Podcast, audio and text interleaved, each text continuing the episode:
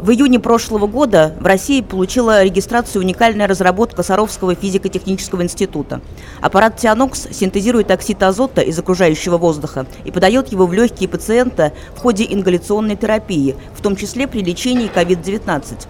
Мы решили узнать подробнее о приборе одного из его создателей, члена-корреспондента Российской Академии Наук Виктора Дмитриевича Селемира. Виктор Дмитриевич, скажите, пожалуйста, аппарат Тианокс – это инновационное оборудование.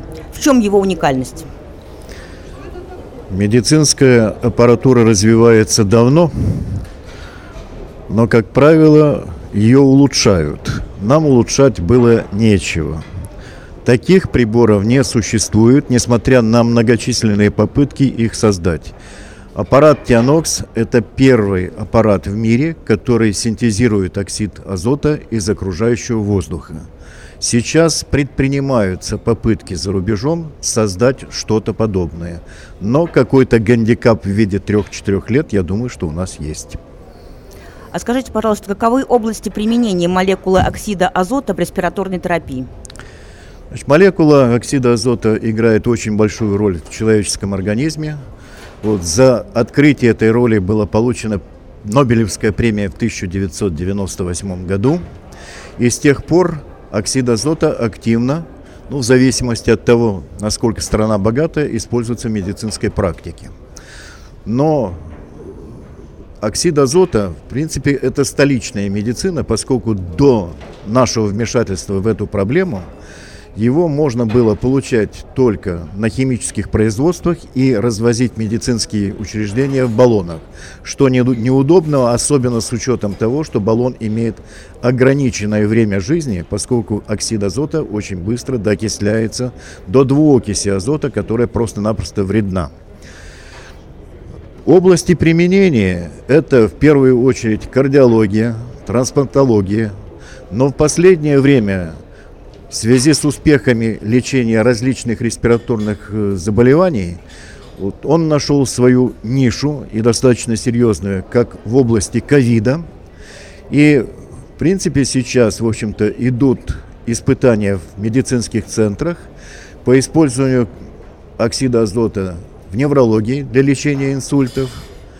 Ну и в принципе, наверное, даже и в гинекологии, где он, в принципе, в общем-то, имеет свою область применения, достаточно интересно. Как оценивается клиническая эффективность использования оксида азота для лечения и реабилитации пациентов с коронавирусной инфекцией?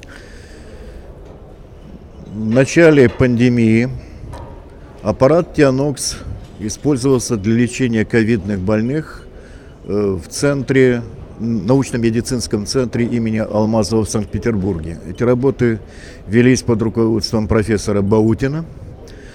И они получили следующий, на мой взгляд, достаточно замечательный результат.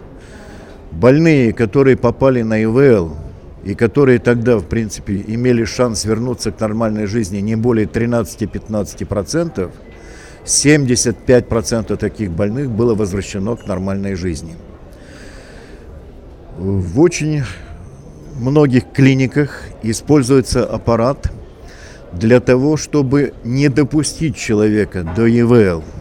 То есть применение оксида азота для ряда больных, в общем-то, является жизнеспасающей терапией, и они, в общем-то, начинают лечиться от ковида, вот, не доходя до столь радикальных методов, как применение аппарата искусственной вентиляции легких. Такой опыт есть в Нижегородском Приволжском окружном медицинском центре. Такой опыт есть в Томском медицинском центре. Список можно продолжить. Что особо интересно, ковид ни для кого не проходит бесследно. После этой болезни, вообще говоря, требуется серьезная, длительная, в том числе и приборная реабилитация. Вот в этом отношении оксид азота является универсальной молекулой, поскольку позволяет привести в нормальное состояние людей, которые тяжело переболели ковидом.